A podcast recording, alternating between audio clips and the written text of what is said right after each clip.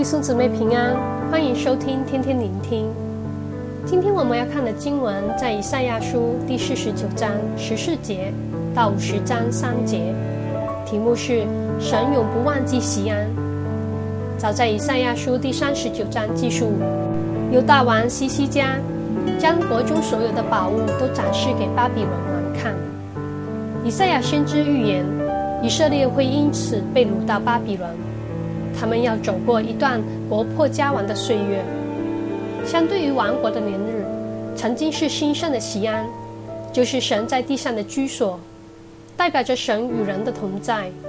在那里，人曾经向神献上各样的祭，又有人对神的敬拜赞美，经历人的罪被赦免，又经历神带领整个民族兴盛起来。然而，到了以赛亚书四十九章。十四节开始，以赛亚先知预言道：“席安说，耶和华离弃了我，主忘记了我，因着亡国和被掳，以色列人对神子民的身份产生了动摇。虽然如此，神必以他的慈爱和拯救挽回以色列民。当将以色列民这经历与新约圣经中的浪子比喻拼凑起来。”能从父亲和小儿子的互动关系，领受到神对以色列的心肠，也让我们学会如何经历他既是神，也是我们天上的父之慈爱。一爱的期盼，以色列与小儿子都曾经贪爱世界，以色列曾被列国的浮华所吸引而投靠别国，正如比喻中的小儿子，被任意放荡的世俗生活所吸引。远走他方。然而，无论是比喻中的父亲还是神，从来没有说过一句丢弃儿女的话。但因为贪爱世界，儿子选择了偏行己路。虽然如此，神说：“妇人焉能忘记她吃奶的婴孩，不怜恤她所生的儿子？既或有忘记的，我却不忘记你。看哪，我将你铭刻在我掌上。”你的强援藏在我眼前，父母不会忘记儿女，正如神也不会忘记他的子民。纵然儿子选择远走他方，父亲总是带着爱的盼望，等着儿子回到他身旁的那一日。二，爱的养育，在比喻中，小儿子分了身家之后，收拾行装就往远方去，在那里任意放荡，浪费资财。后来遇上当地的大饥荒，要养猪打工，非常的劳苦。过程中，父亲虽然没有干预，小儿子却在当中醒悟过来。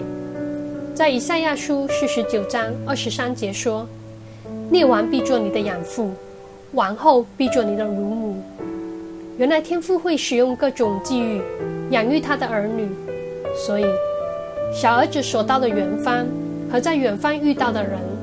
就成了小儿子的养父、乳母，让小儿子明白，在富家有许多的雇工，回到富家那里当奴仆，也胜过饿死在异乡。小儿子知道，在父亲那里有恩典和怜悯，就决定回家依靠父亲。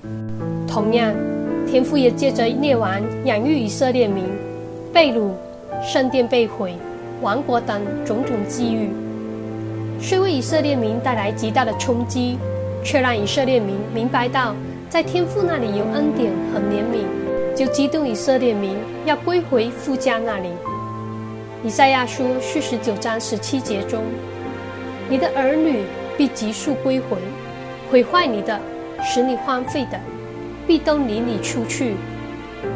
以色列民要归回耶路撒冷，而从以斯拉记及尼希米记知道。以色列人既重建圣殿，也决心要遵行神的律法。可见，在这亡国和被掳的历程中，以色列民确实醒悟过来，学会专心仰望神，依靠神。三，爱的肯定。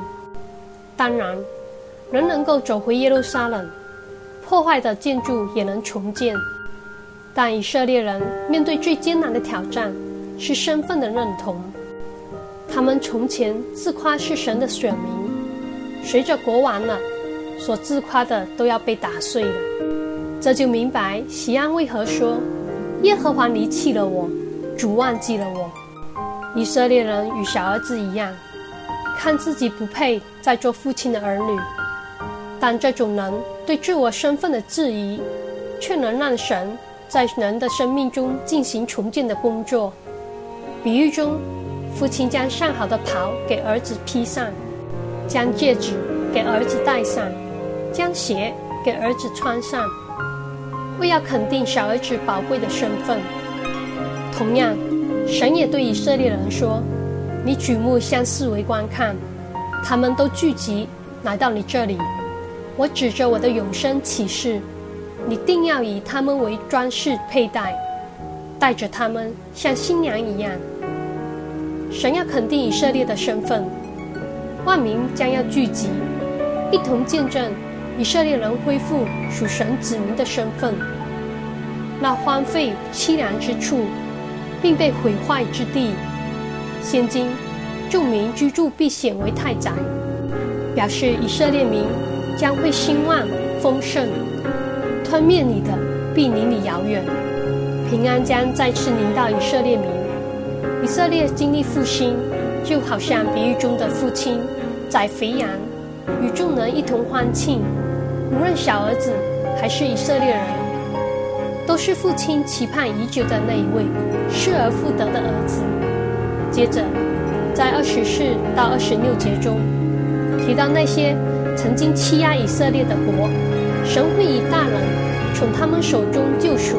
属他的子民，所以综合了浪子回头的比喻和以赛亚书四十九章十四节到十章三节的内容，让我们明白，无论在新约与旧约的年代，神同样是以父亲的心肠来爱他的儿女。他期盼着儿女回到身旁的那一天，不间断地养育着儿女。也让儿女们实在的领受儿女的身份。神爱以色列人，同样爱我们。